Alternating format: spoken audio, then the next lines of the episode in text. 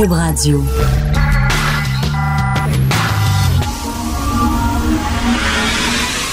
De 10 à 11. De 10 à 11. Richard Martineau. Politiquement incorrect. Cube Radio. Bonjour, bon jeudi. Merci d'écouter Politiquement Incorrect. Un beau sondage dans le Journal de Montréal aujourd'hui. Moi, j'aime ça, les sondages. Aimez-vous ça? J'adore ça parce que quand on décortique les sondages, on voit à quel point on est fourré. Puis qu'on dit n'importe quoi. J'adore ça. Regardez bien ça. Sondage sur les votes, intention de vote au fédéral suite à l'affaire SNC-Lavalin. Là, il y a toutes sortes de questions, toutes sortes de réponses dans ce sondage-là, toutes sortes de chiffres.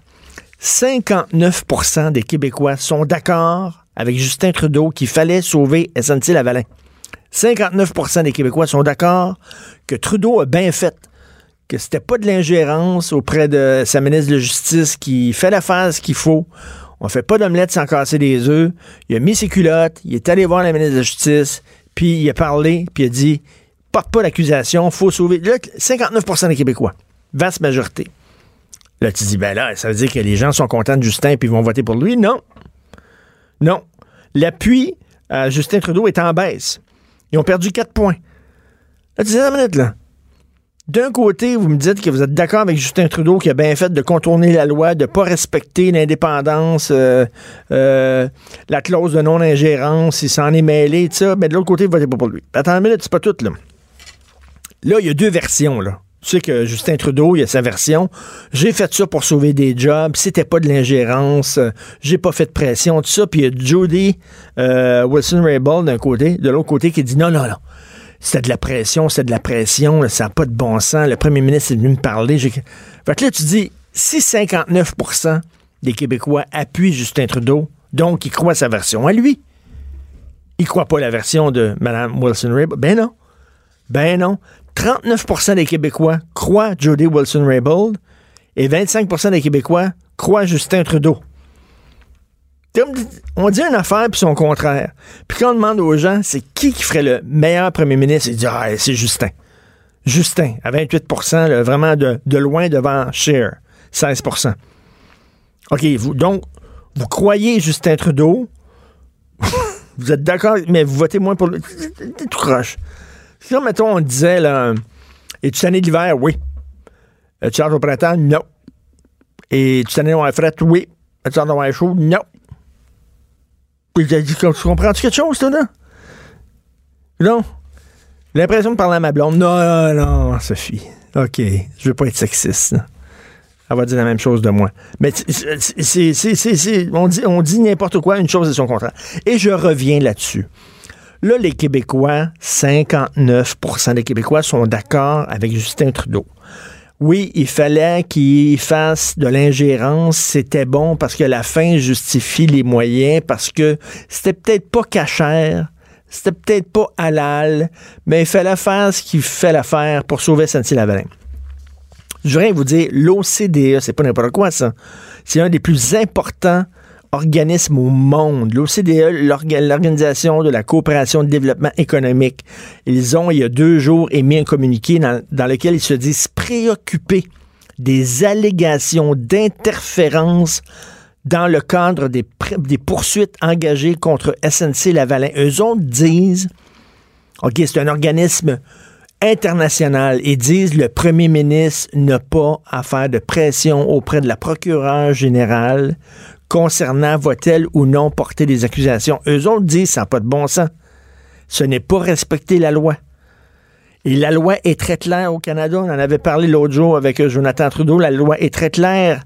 S'il y a une entreprise qui est accusée, qui est suspectée euh, de soupçonner d'avoir euh, corrompu un agent d'un gouvernement étranger, on ne peut pas prendre en considération les intérêts économiques du pays lorsque vient le temps de décider si on porte oui ou non des accusations. Ça veut dire le 9000 emplois de SNC-Lavalin, ça devrait même pas peser dans la balance. Ça devrait pas peser dans la balance parce que la loi est claire, il y a eu corruption d'un agent étranger, donc qu'on perde des jobs, qu'on n'en perde pas, ne devrait pas peser dans la balance. Les Québécois, ils disent on s'en calisse. On s'en fout totalement. 59% des Québécois sont d'accord avec Justin Trudeau. Très particulier. Euh, C'est comme nous autres, l'état de droit, les règles, tout ça. Si c'est bon euh, pour sauver SNC-Lavalin, never quoi, il n'y a aucun problème. Ça fait deux jours que Facebook est dans, un jour et demi, qu'il n'y a pas de Facebook. Je sais même pas qu'est-ce que ma cousine a mangé pour souper hier. là. Elle n'a même pas pu le poster sur Facebook. Je sais que lundi, elle a mangé un spaghetti. Je sais que mardi, elle a mangé un bon ragoût. Il paraît qu'il était bien bon, selon la photo qu'elle a mis. Mais là, hier, je sais pas ce qu'elle n'a pas pu mettre sa photo. Son chat, il a-tu réussi à la toilette? Je le sais pas. Elle n'a pas pu poster de vidéo. C'est incroyable. Mark Zuckerberg, vite, venez en aide. Ça fait deux jours que vous pouvez pas espionner nos données personnelles puis les vendre à des grosses entreprises. Vous êtes en train de perdre plein d'argent. Ça n'a aucun sens. Donc, qu'est-ce qu'ils attendent exactement? Ça fait une journée, quoi? Une journée et demie, là. C'est down, hein? Voyons. Allumez. Hier, je voulais plugger moi, les, les, les, les francs-tireurs sur ma page Facebook. Je mets toujours un extrait de l'émission. Écoutez Michel Barrette ce soir, qui va dire tout ce qu'il a à dire. Les sorties depuis des années de parler. Là, il va cracher le morceau, là. Il va dire tout ce qu'il a à dire sur le Québec. Manquez pas ça. Je pouvais pas. J'ai zigonné pendant une demi-heure à essayer de mettre l'extrait de l'émission, puis tout ça. Je peux pas. Facebook était down. Voyons donc, Christy. Parlant de. Parlant de d'invités qui disent plein de choses. Vous savez que ma femme et moi, est-ce qu'on peut dire ma femme? Ça fait sexiste un peu, ma femme. On dirait que c'est- une chose. Ma compagne, mon épouse, ma- ma blonde, cas, bref. Sophie Durocher et moi, on anime un podcast, ce qui s'appelle Devine qui vient. Souper, on reçoit des gens à souper à la maison, deux personnes, puis on parle de tout et de rien en prenant un, deux ou trois verres de vin, ou peut-être plus. Ce soir, on en enregistre un avec Mathieu Boccoté et Paul Piché. OK, deux, deux, deux gens là, qui ont donné énormément, qui ont consacré énormément de temps et d'énergie pour une cause, puis tout le monde s'en sac de cette cause-là. Comment tu te sens? Là, là, les autres, c'est la souveraineté, mais, mettons ça de côté. Comment tu te sens quand tu travailles pour une cause? Ça peut être la cause de l'environnement, je sais pas, les droits des femmes, n'importe n'importe quelle cause. Tu t'impliques là-dedans, puis finalement, ça fait patate. Les gens s'en foutent. Alors, on va, on leur parler ce soir. Comment vous vous sentez? La souveraineté, là, faut être franc, là, ça ne fonctionne pas. Les gens s'entorchent totalement. Et ce qui est le fun, parce qu'il va y avoir Mathieu Bocoté et Paul Piché, c'est moi, j'ai dit, regarde, c'est bien simple. Il arrive, on commence l'enregistrement, je dis! Puis Après ça, je me lève, je m'en vais au cinéma. Ils vont partir, les autres, pendant trois heures. Puis, foum, les deux vont partir. J'ai très hâte. Mais l'autre jour, euh, on a enregistré, euh, à partir d'aujourd'hui, a notre nouvelle, euh, nouveau chapitre. On est rendu, c'est quoi? C'est le onzième qu'on enregistre? Non?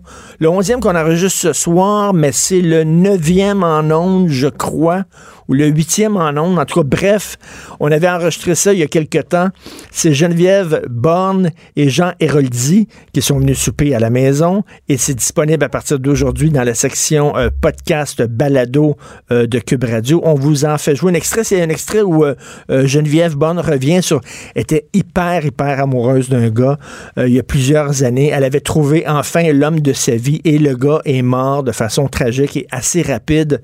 On écoute Geneviève là-dessus. Ce qui est arrivé, c'est que Michel est décédé, puis là, j'étais complètement euh, à terre et tellement, euh, tu sais, il n'y a pas de mots, en fait, c'est épouvantable. C'est tellement triste, puis dramatique, que tu as l'impression, en fait, que tu t'en sortiras jamais, que tu te remettras jamais de ça. Puis là, six mois après, imagine, j'ai un diagnostic de cancer.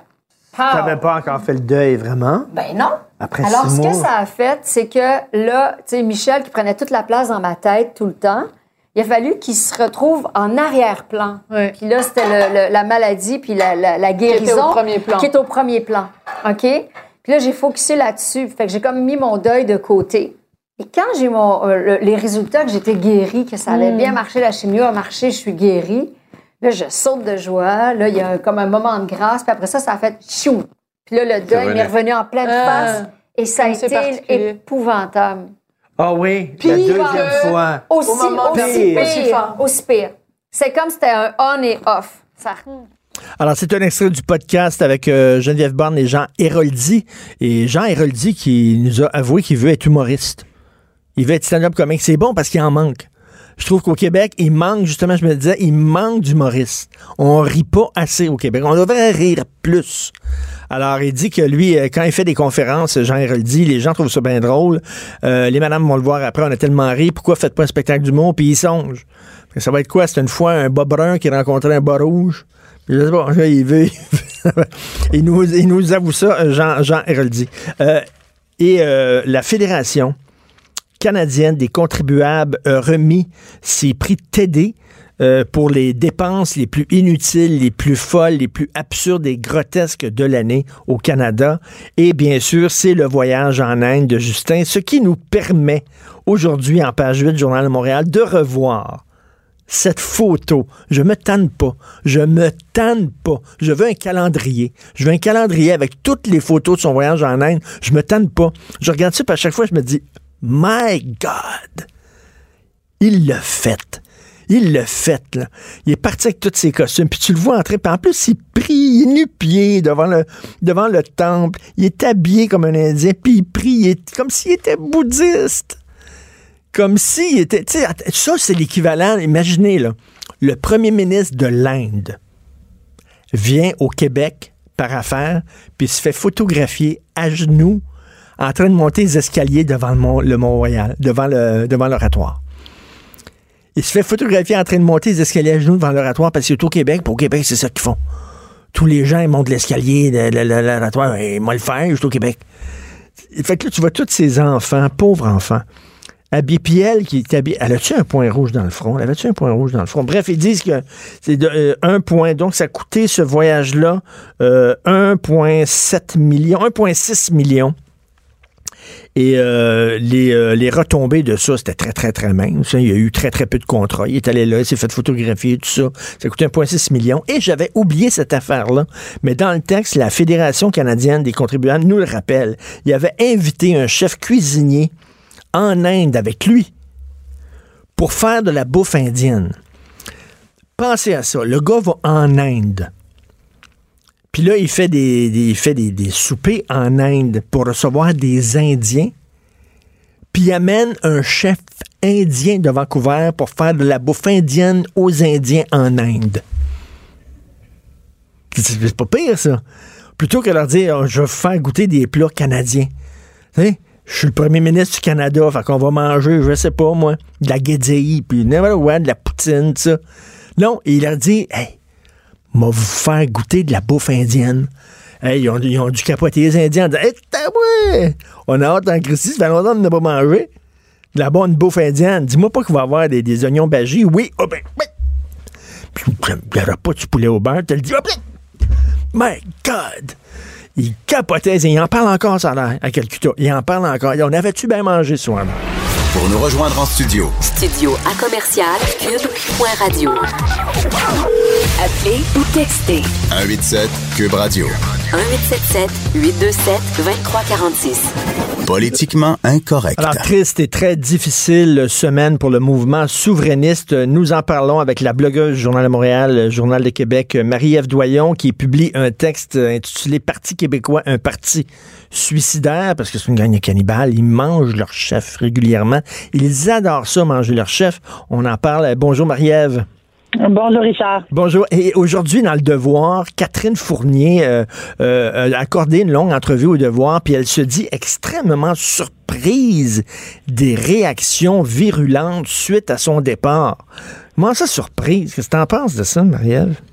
Ouais, c'est un peu naïf hein, d'être surpris d'une réaction comme celle-là. Moi, je sais très bien que chaque fois que j'écris à propos du Parti québécois, euh, mes, mes, mes propos attirent l'attention, font jaser si tous les souverainistes ou en tout cas les péquistes étaient aussi virulents dans l'urne qu'ils le sont avec le crayon, probablement que leur parti serait pas au même endroit qu'il est aujourd'hui.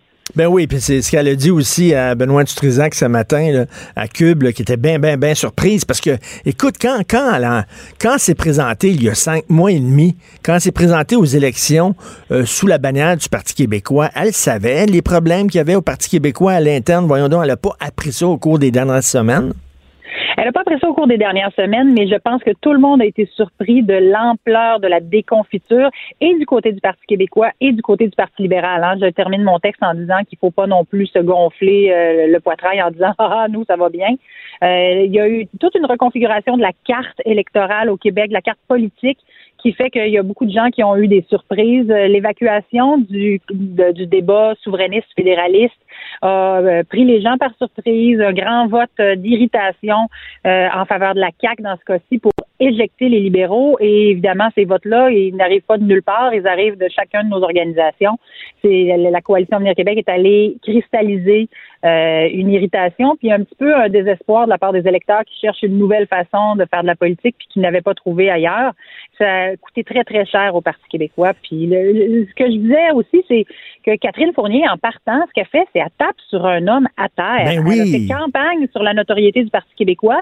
Puis aujourd'hui, elles s'essuient les pieds sur leur tapis. Euh, chez nous, on dit donne à manger un cochon et voilà ce que ça donne. Il va aller. Euh, chez ton perron, oui. Alors, Merci tu, pour moi. et tu dis que c'est cheap. Effectivement, c'est cheap. écoute, je veux revenir sur un truc que tu as dit, Marie-Ève, que je, suis très content que tu soulignes ça en disant le Parti libéral, ils n'ont pas à se péter bretelles, puis ils n'ont pas à faire la leçon. Puis quand on entend Pierre Arcan en disant oh, le PQ, il méritait donc pas ça. Je m'excuse, mais les libéraux, ils méritaient pas que Nathalie Normando soit accusée de fraude. Ils, ne méritaient pas qu'il y avait des ministres à 100 000 Ils méritaient pas euh, euh, la claque que le Parti libéral a reçue. Il devrait se garder une petite gêne un peu, M. Arcan. Il est pas, il est pas bien placé pour du épouvantable ce qui se passe au PQ.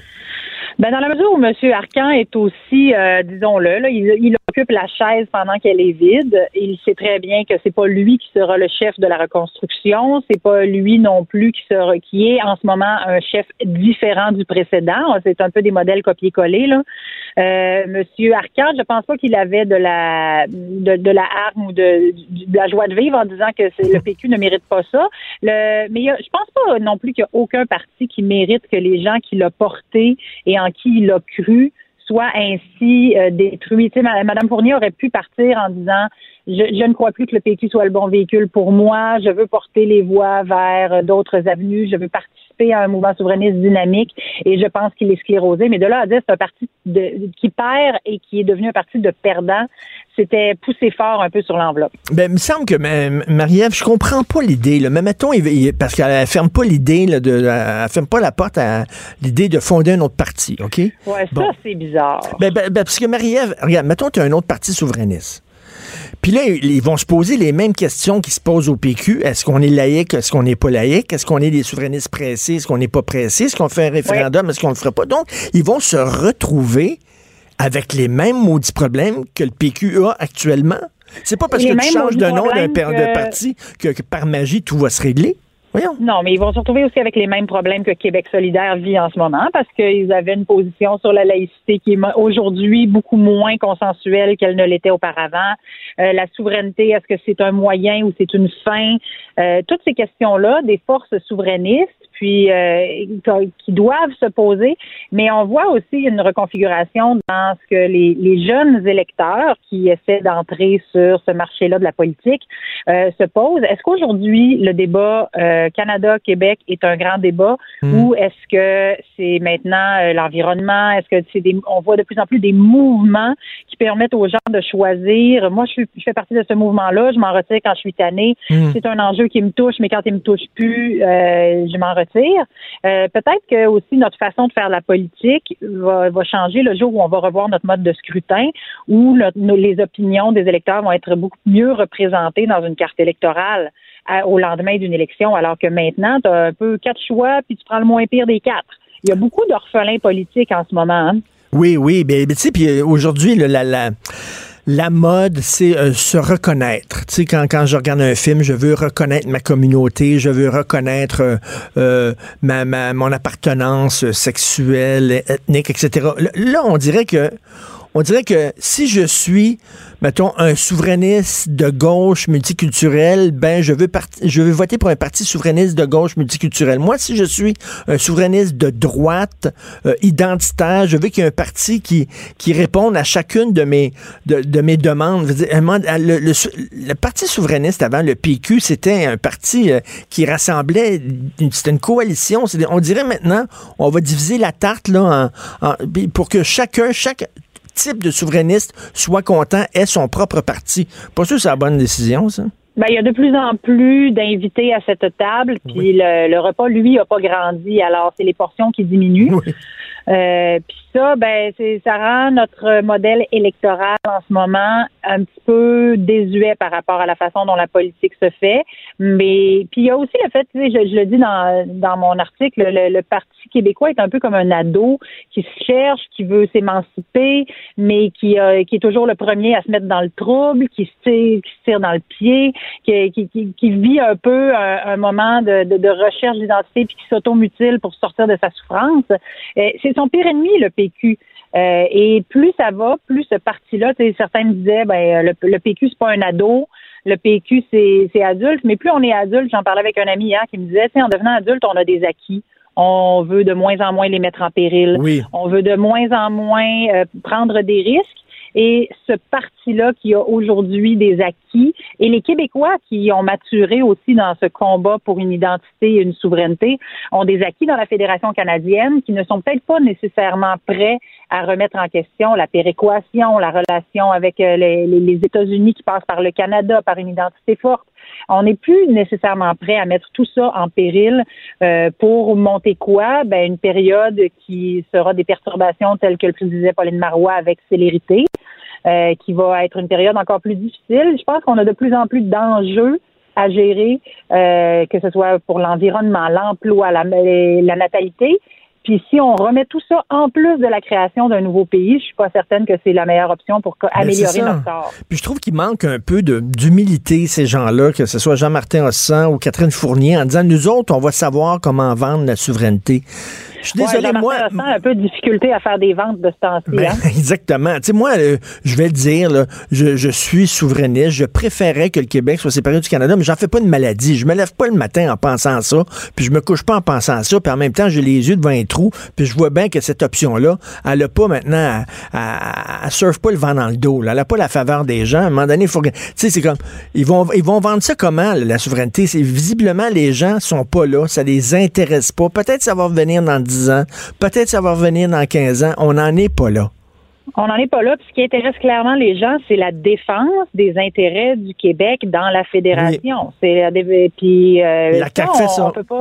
Moi, tout le monde sait que je suis une libérale étampée qui voterait quasiment pour une borne fontaine. Mais moi, je suis québécoise. Je m'identifie comme québécoise. Je suis francophone, francophile. Euh, le fait que je sois en faveur de, la fédération, ça ne veut pas dire que je, marche sur le Québec puis je suis euh, une colonisée asservie. Au contraire, moi, je pense qu'on a quelque chose à apporter à cette fédération-là puis que c'est en travaillant dans ce sens-là qu'on va aller plus loin. Je pense pas que Catherine Fournier sert euh, ni son parti ni son avenir politique avec euh, des démarches comme celles qu'elle a faites, qui ont été jugées d'un peu brouillon. Euh, et euh, elle, elle est prudente à son, envers son association avec Jean-Martin Hossan. Et le, passé politique de Jean-Martin Hossan invite aussi à être prudent parce qu'il n'a pas l'air d'attirer les succès partout où il passe. Et, mais Marie-Ève, toi, comment t'expliques un parti? Parce que même si, euh, mettons, on n'est pas péquiste, euh, on reste que, bon, euh, c'était un grand parti. C'est un parti qui a été important. C'est le parti, comme je l'ai dit, de la Caisse de dépôt, de Jacques Parizeau, de Bernard Landry, de René Lévesque, de, de la loi 101 qui a tellement changé le Québec. C'est un parti important. Comment, en très, très peu de temps, ce parti-là s'est auto-détruit comme ça. Quelle est ton analyse, toi? Ben, c'est un parti, c'est dans sa culture, le Parti québécois. Les chefs qui s'entretuent, une course à la chefferie, là, c'est devenu euh, un festival juste pour rire. On regarde les, chefs qui sont à tu et à toi, mais pour s'envoyer des claques un peu mesquines. Euh, et il y a des ailes aussi plus militantes, là, libre à l'intérieur des instances du Parti québécois, notamment pour nommer juste celle-là. On dirait qu'il n'y a pas de d'esprit de corps. On dirait que tout le monde est prêt à taper sur quelqu'un mm. d'autre pour s'élever, alors que dans, ben, si on regarde le Parti libéral jusqu'aux dernières années, là, quand on faisait un vote de confiance envers le chef, c'était presque soviétique. Ben oui. Tout le monde serrait les rangs. On lavait notre linge sale en famille. Ben d'ailleurs, d'ailleurs, écoute, bon, ben j'ai une question pour toi, Marie-Ève. Qui veut de ce parti-là? Moi, il me semble, on, on donnerait la chefferie de ce parti-là sur un plateau d'argent, puis je dirais, je le veux pas, ça m'intéresse pas. Qui va ben, ramasser ce parti-là? C'est devenu la question du jour. Euh, Véronique Yvon continue d'être pressentie. Madame Yvon s'est essayée à deux fois d'atteindre la chefferie par le suffrage des membres. Ça n'a pas fonctionné. Ce serait triste euh, qu'elle se retrouve chef d'un parti par dépit. Euh, on l'a vu dans d'autres partis politiques. C'est pas des gens qui restent très longtemps. C'est pas des gens qui ont le soutien de leurs organisations. Euh, Madame Yvon fait l'unanimité comme étant. Puis, puis c'est vraiment une parlementaire qui a les valeurs au bon endroit. Mais je pense pas qu'elle a envie aujourd'hui de se faire manger par des péquistes et de peut-être finir sa carrière politique après une dégelée. Ben c'est ça, ça c'est comme, euh, mettons, là, ta, ta, ta, tante a meurt, là, puis elle t'a mis son héritage, puis là, tu vas voir le notaire, puis il dit finalement, c'est toi qui vas hériter de ta tante, mais elle a plein, plein de dettes. Oui, surtout avec une succession à laquelle tu dois renoncer. C'est pas trippant, ça. C'est pas trippant, euh, Mais est-ce qu'il va y arriver un sauveur? Tu des partis cherchent aussi des sauveurs. Le Parti libéral est le premier à faire ça. Euh, chercher un sauveur qui va venir.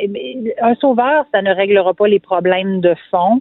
C'est pas parce qu'on repeinture la cuisine que le toit arrête de couler. très bon. Ben, c'était notre première ensemble, Marie-Ève, c'était très le fun. On va remettre ça un de ces jours. Merci. Ça me fait plaisir. À bientôt. Merci. Marie-Ève Doyon, blogueuse au Journal de Montréal, Journal de Québec. Vous écoutez Politiquement Incorrect. Richard Martineau. Politiquement Incorrect. Alors, comme à tous les jeudis, nous allons parler tantôt à Denise Bombardier. On va parler de cette histoire incroyable, dégueulasse, scandaleuse. Une avocate de 55 ans en Iran qui a été euh, condamnée à 33 ans de prison et 148 coups de fouet pourquoi? Parce qu'elle a défendu des femmes qui ne voulaient pas porter le voile. Alors, quand on nous dit que le voile, c'est pas un symbole d'oppression de la femme, ben, je suis désolé. Elle, elle défendait des femmes qui avaient été arrêtées parce qu'elles se promenaient à l'extérieur sans voile. Elle, elle les défendait, c'était leur avocate. Et là, euh, on a dit qu'elle était, euh, qu'elle incitait à la débauche parce qu'elle encourageait des femmes à ne pas porter le voile, elle incitait à la débauche. Alors, elle a été condamnée 33 ans, 148 coups de fouet. Et pendant ce temps-là, que disent nos féministes au Québec? Rien. Rien, là. On en parle avec Denise Bombardier. Bonjour, Denise. Ça vous étonne? Ça me scandalise, ça me choque, ça me dégoûte. ça vous étonne que les féministes euh, radicales ne s'intéressent pas à ce qui se passe ailleurs, parce que les féministes radicales s'intéressent, euh, celles de, de, de, la, de, la, Fédération des femmes en premier lieu, s'intéressent aux transgenres, n'est-ce pas? Mm. C'est à ça qu'ils s'intéressent, et aux, aux, femmes prostituées euh, du Québec, mm. et tout ça. Mais euh, silence, et ils sont en faveur du voile, sinon de la burqa. Alors, conclusion, ce qui se passe en dehors de leur petit milieu à eux. Ils s'intéressent même pas à la majorité des femmes québécoises. Comment voulez-vous qu'ils s'intéressent? Leur discours est complètement coupé de la majorité des femmes québécoises. Comment voulez-vous qu'ils se projettent et qu'ils s'intéressent à ce qui se passe pour vrai? Euh, la véritable exploitation des femmes, c'est dans tous les pays de l'islam, on le sait. Et c'est aussi en Afrique, dans d'autres pays, ou même ou, les pays où même même si l'islam est euh, selon les pays d'ailleurs, l'islam a peu d'importance. La situation des femmes, c'est une situation, c'est une situation d'esclavage. On le sait. Mais, mais, Denise, on, a l'impression que le mouvement féministe québécois et occidental en Amérique du Nord, en France aussi, a été comme détourné, euh, kidnappé par une petite gang de militants antiracistes, de militants pro-transgenres, puis qui ont, ils ont, ils ont, détourné ce mouvement-là, parce qu'avant, c'était un mouvement de solidarité des femmes à travers le monde. Oui, absolument. Moi, j'ai assisté à des grandes conférences internationales euh, en Afrique, euh, en, en, en Afrique du Nord, et, évidemment euh, en Europe. Mais il reste une sensibilité euh, en Europe, parce que ne serait-ce que parce que ces pays, que c'est un certain nombre de pays en Europe ont été présents sur les territoires dont on parle. Hein, ils ont occupé le territoire carrément. Euh, je, pense à la France, par exemple, je pense à la Grande-Bretagne, que ce soit le Portugal, bon. Et, mais mais parce qu'on parce qu'on est enfermé dans dans une avec une clique. C'est ça. Et même les femmes qui sont des femmes, euh, des femmes qui sont radicales sur le plan, euh, sur le plan du féminisme, là, d'autres euh, des consoeurs, là, vous n'avez qu'à lire les, les, papiers de nos consoeurs dans la presse, entre autres et dans le Devoir, Francine Pelletier. Vous allez ah. voir, et pourtant Francine Pelletier, c'est quelqu'un qui a une ouverture au monde et tout.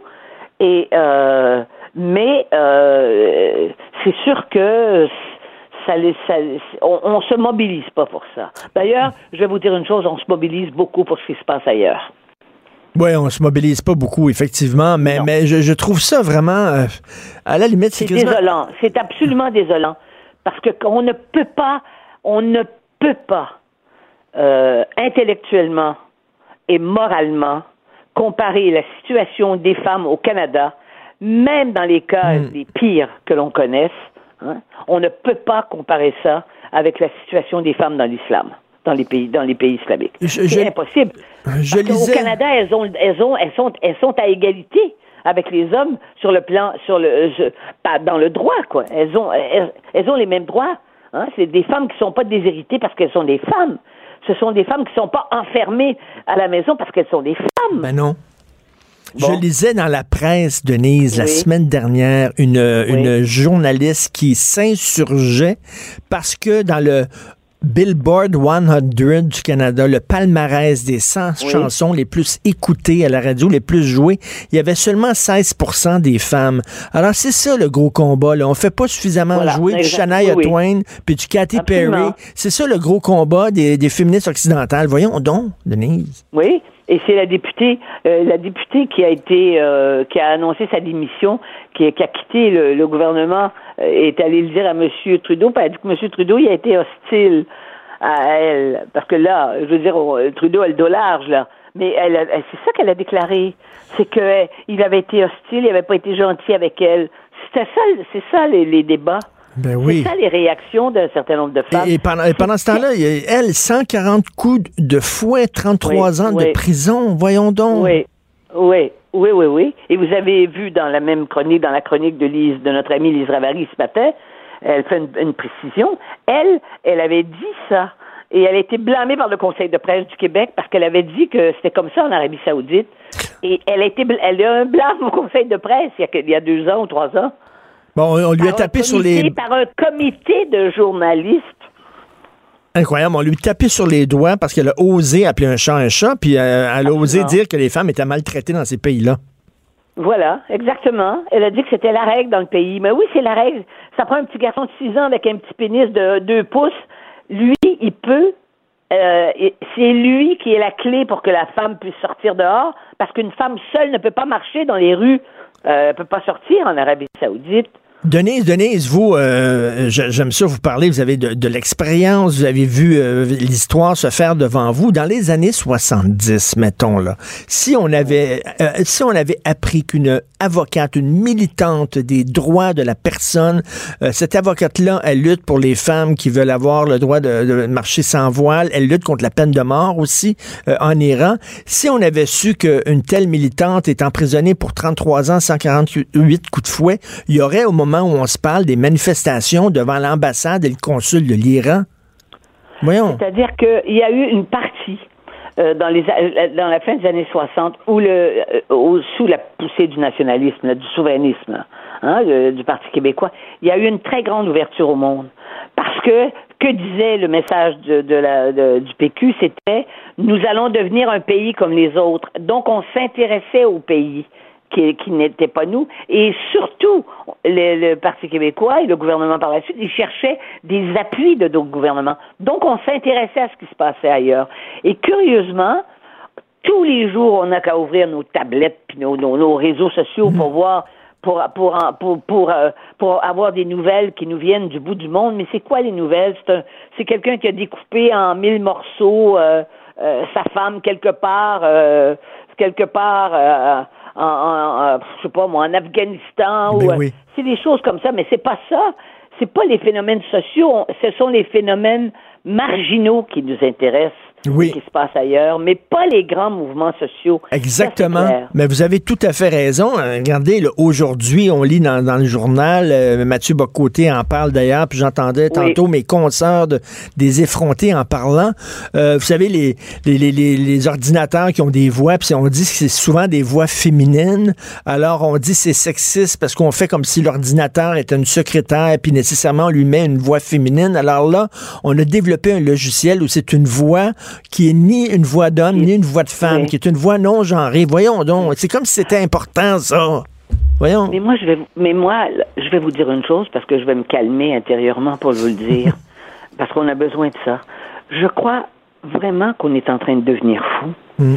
qu'on ben laisse des gens qui sont des ultra minoritaires, hein, mais qui ont la parole parce qu'ils ont accès à des réseaux sociaux et qui euh, sont capables, parce qu'ils sont ultra minoritaires, ils ont une sensibilité particulière, et ceux-là viennent, comment vous dire, viennent, on va parler de, tiens, on va parler d'un nom, d'un mot connu, viennent polluer l'espace public.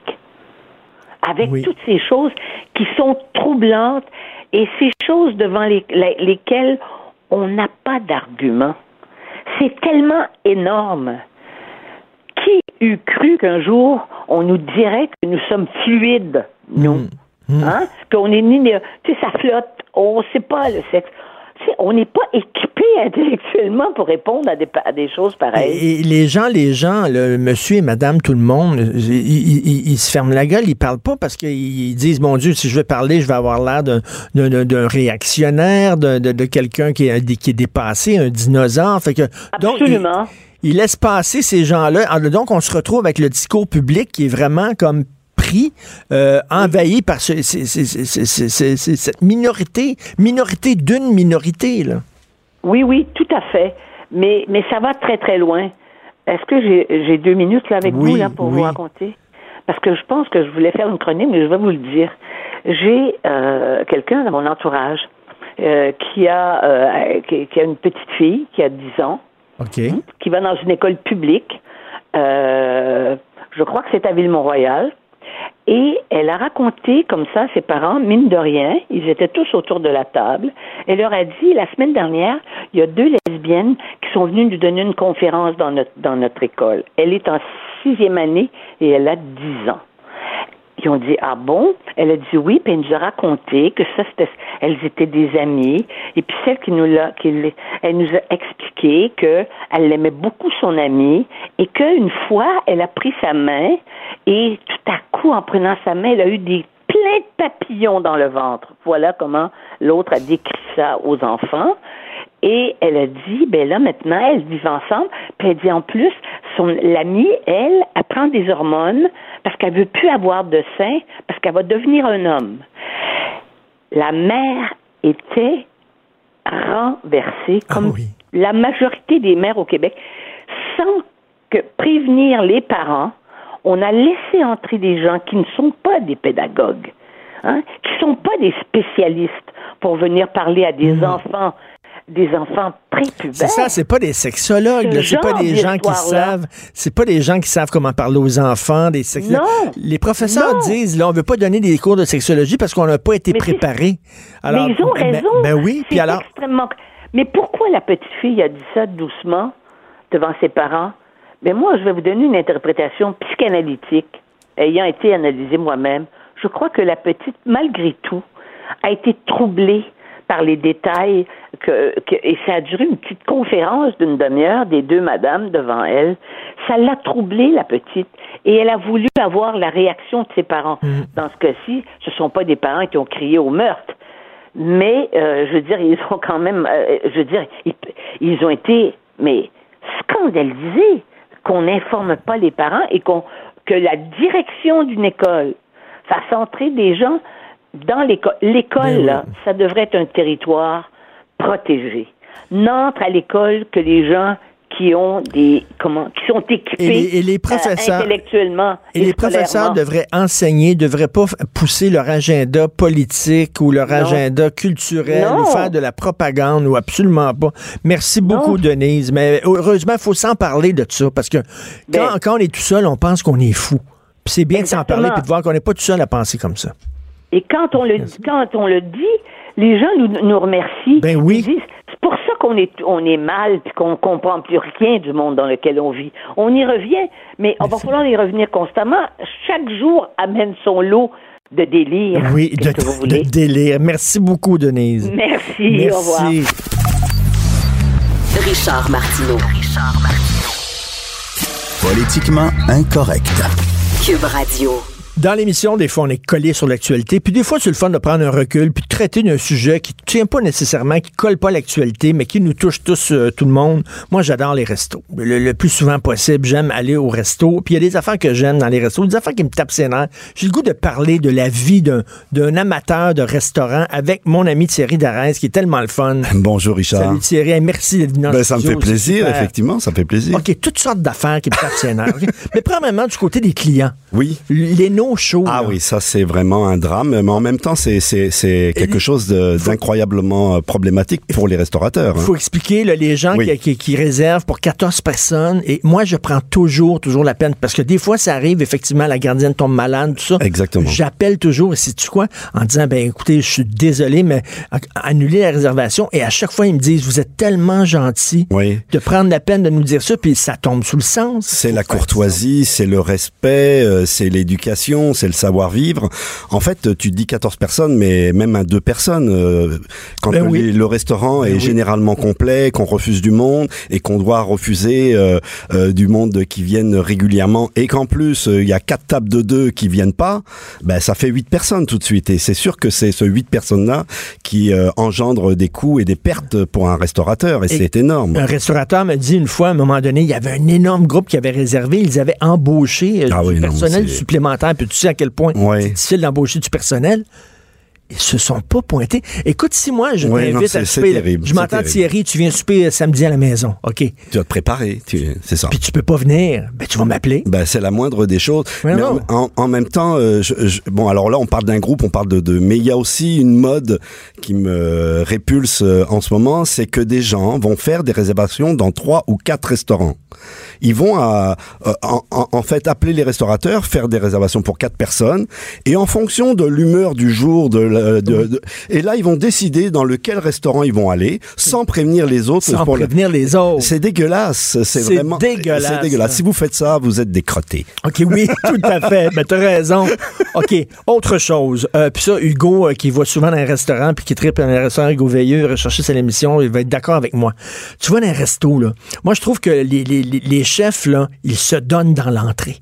Les entrées Oui. sont super bonnes. oui, c'est vrai. Puis le plat principal est comme ordinaire. Oui, c'est vrai qu'il y a comme. On dirait qu'ils sont, ils sont bons dans l'entrée, puis t'arrives, le plat principal, c'est un gros morceau de viande. Oui, on dit toujours que le, la première impression et la dernière Oui. est importante au restaurant, c'est-à-dire l'entrée, le dessert, Dessert. éventuellement, oui.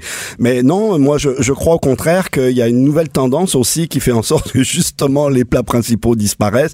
Et ce sont euh, des cartes qui euh, réunissent un ensemble d'entrées que les gens vont prendre. Alors donc c'est voilà. Et, c'est mieux comme ça. Et je pense que c'est mieux comme ça. Je pense que la, la tradition de l'entrée, le plat, le dessert est en train de se perdre. Ils sont, ils sont mais faut bons- changer aussi. Ils sont bons dans le foreplay. Ils sont bons dans le foreplay, mais quand arrive vraiment.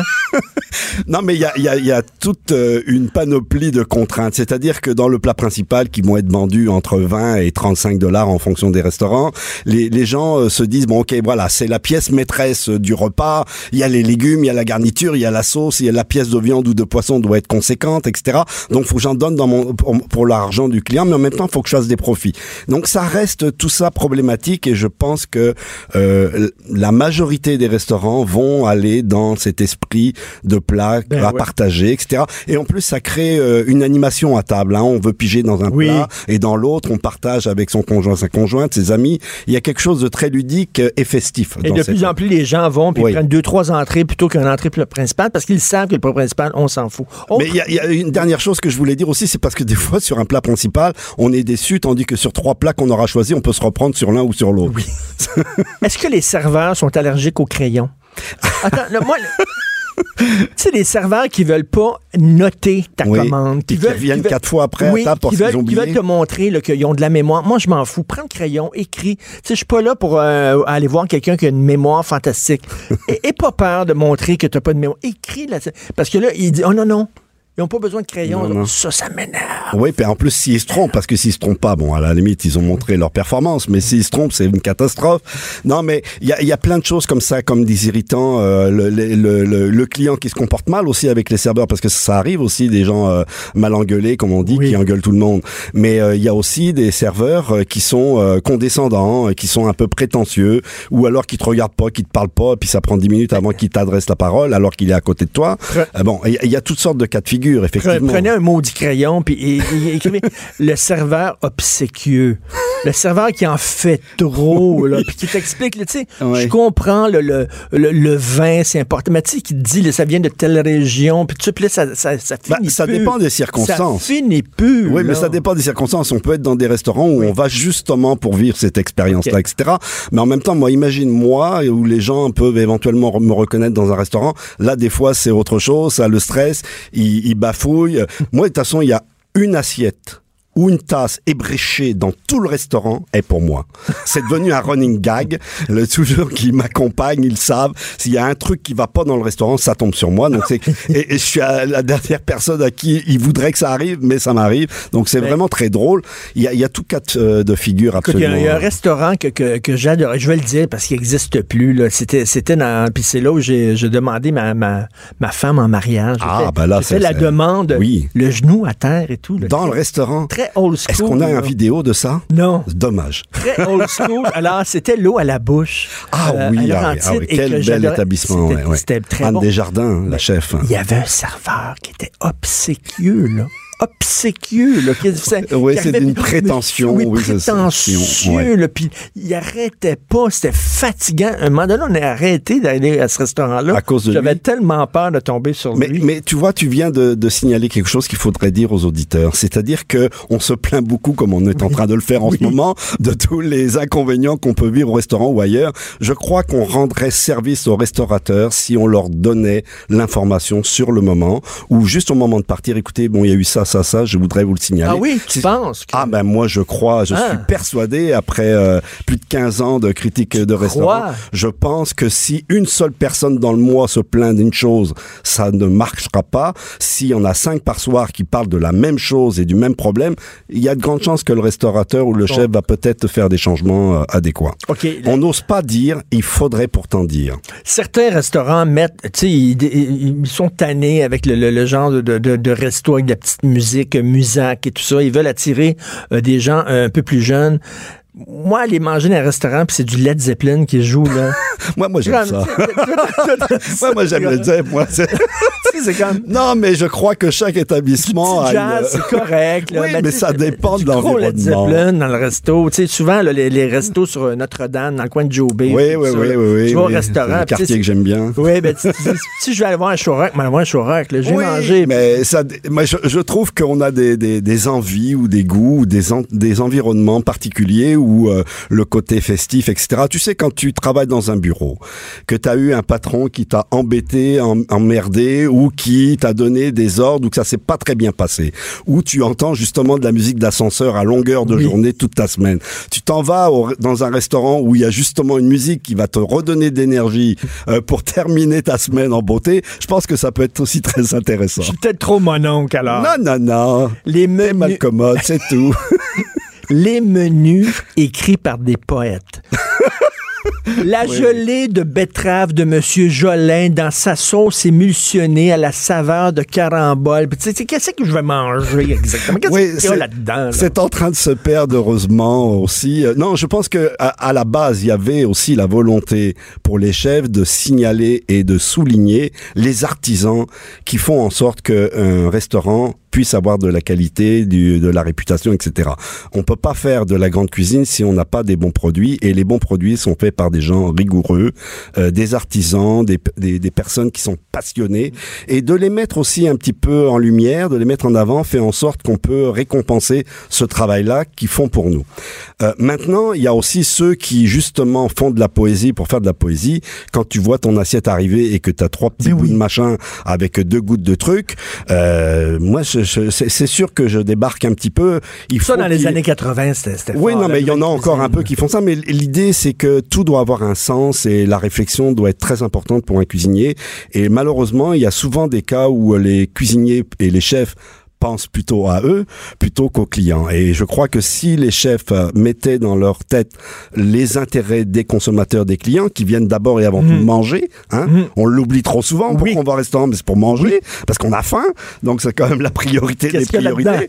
et, et je pense que s'ils avaient beaucoup plus à cœur euh, l'intérêt du consommateur, à mon avis, on arriverait à peut-être à moins d'excès comme ça. Mais en même temps, il y a des restaurants qui, où on peut vivre des expériences, euh, où on peut vivre justement euh, euh, quelque chose qui va au-delà de la cuisine. On va vivre une émotion, on va vivre une aventure comme on va au spectacle. Ça aussi, ça en fait partie et c'est très bien. Ben, tu parlais de spectacle, justement, les aires ouvertes, là, les cuisines à aires ouvertes. Ouais. Est-ce que c'est fini, cette mode-là? Moi, je plus, je sais plus. On a-tu vraiment besoin des voir en train de faire la cuisine? C'est Ben, si important que ça? Moi, j'ai été, moi, je suis de la vieille école. Alors, on était cachés dans des sous-sols ou etc. C'était vraiment une période qui était pas heureuse et. euh, Mais ça te permettait, tu pouvais crier quand non, mais employés, justement, personne ne le ju- savait. justement, ça a donné euh, lieu à des dérapages épouvantables, particulièrement en Europe, quelques-uns ici aussi. Euh, je, je crois que la cuisine ouverte fait partie, à mon avis, d'une nouvelle restauration. Et, et d'ailleurs, il y en a de plus en plus qui vont le faire parce que justement, la, la cuisine et les cuisiniers participent à l'événement de la restauration au même titre que les serveurs, qu'un mixologue, qu'un barman, euh, un sommelier. Je crois que c'est un tout et on n'a pas besoin de cacher les gens pour montrer qu'ils ont du talent. hein, et je pense que c'est bien. Écoute, en attendant euh, et, en terminant, euh, mettons, je sais qu'il y a beaucoup, beaucoup de restos. Toi, tu manges, tu, tu manges combien de fois par semaine? Je, je mange déjà trois fois par jour. c'est déjà pas mal. Euh, très souvent au restaurant, mais, mais en même temps, euh, voilà, moi, je, je, c'est, c'est une partie de ma vie. Euh, Je, je, je mange régulièrement et souvent au restaurant, mais je, je suis partie des privilégiés, moi. Je veux dire, c'est mon travail, c'est, c'est ça. Alors, euh, mais, Eh. mais en même temps, je remarque et je tu l'as la constate- job, toi, quand Ouais, même. j'ai, beaucoup de gens m'envient avec raison, mais c'est aussi un défi de pouvoir euh, justement passer à travers tous les repas que je puisse faire. Une suggestion, mettons deux suggestions. Un, petit resto sympathique de tous les jours et un, un- un resto péteux. Ah un ben là, un, peu je- plus, un peu plus haut de gamme. Ouais, non, mais j'allais te faire un compromis parce que je sais que toi, tu adores être dans le cœur Verdun, mais il y a un restaurant euh, euh, qui s'appelle Pigor à Verdun qui est extraordinaire. Pigor. Qui, qui nous aurait dit mais, que Verdun serait une destination Ben, de moi, je te le dis, je te le dis, Verdun est en train de devenir une destination. Il y a plusieurs restaurants, mais dont celui-ci. Alors, Ce c'est quoi Pigard? quatre jeunes euh, euh, talentueux, deux jeunes femmes en service, deux garçons en cuisine, qui font avec une petite cuisine ouverte, euh, effectivement aussi, où on voit l'action, mais qui font une cuisine extrêmement généreuse, très technique, euh, avec beaucoup de passion. Euh, les prix sont dans les prix euh, raisonnables de Montréal pour ce style de cuisine-là. Et franchement, ça c'est un, coup de cœur parce que euh, Bon, moi, je privilégie toujours les jeunes qui se lancent en affaires. Ce sont eux qui ont mis leur euh, leur petit dollar de côté. Euh, alors, j'aime beaucoup moi Je les prends- cuisiniers restaurateurs. Je prends la balle au bon, je te le promets que Ah, je d'ici, veux que tu euh, ailles au là, cours parce de la prochaine semaine, je vais aller à Pigard. Oui. Et en plus, toi, tu manges tout le temps dans les restaurants, puis t'es mince. Comment tu fais? Je mange de la bonne cuisine. je crois que c'est la clé. Les chips et puis toutes les les gogos qu'on peut acheter. Le pain? prêtes. Oui, ça c'est mon péché mignon. Je sais que je. Le- Voilà, un repas sans pain, je peux pas manger moi. C'est Ben non. impossible. Ben, il faut à un C'est moment donné que l'assiette arrive, parce que sinon, tu manges du pain, tu manges du pain, tu manges du pain. L'assiette Ouais. arrive, t'as plus faim, tu t'es bourré dans Ouais, le pain. ouais, je, non, mais je, je, je, je- écoute, c'est un combat de vie, moi, d'essayer de rester à peu près correct, même si je prends des kilos comme tout le monde, et, et, et de pouvoir manger en quantité avec gourmandise comme je le fais tout le temps. Thierry, c'est tout le temps le fun de te parler. Ben, ça me fait un vraiment grand bien. plaisir, On peut te lire, euh, bien sûr, euh, dans, dans le Journal de Journal de Montréal. Cube Radio.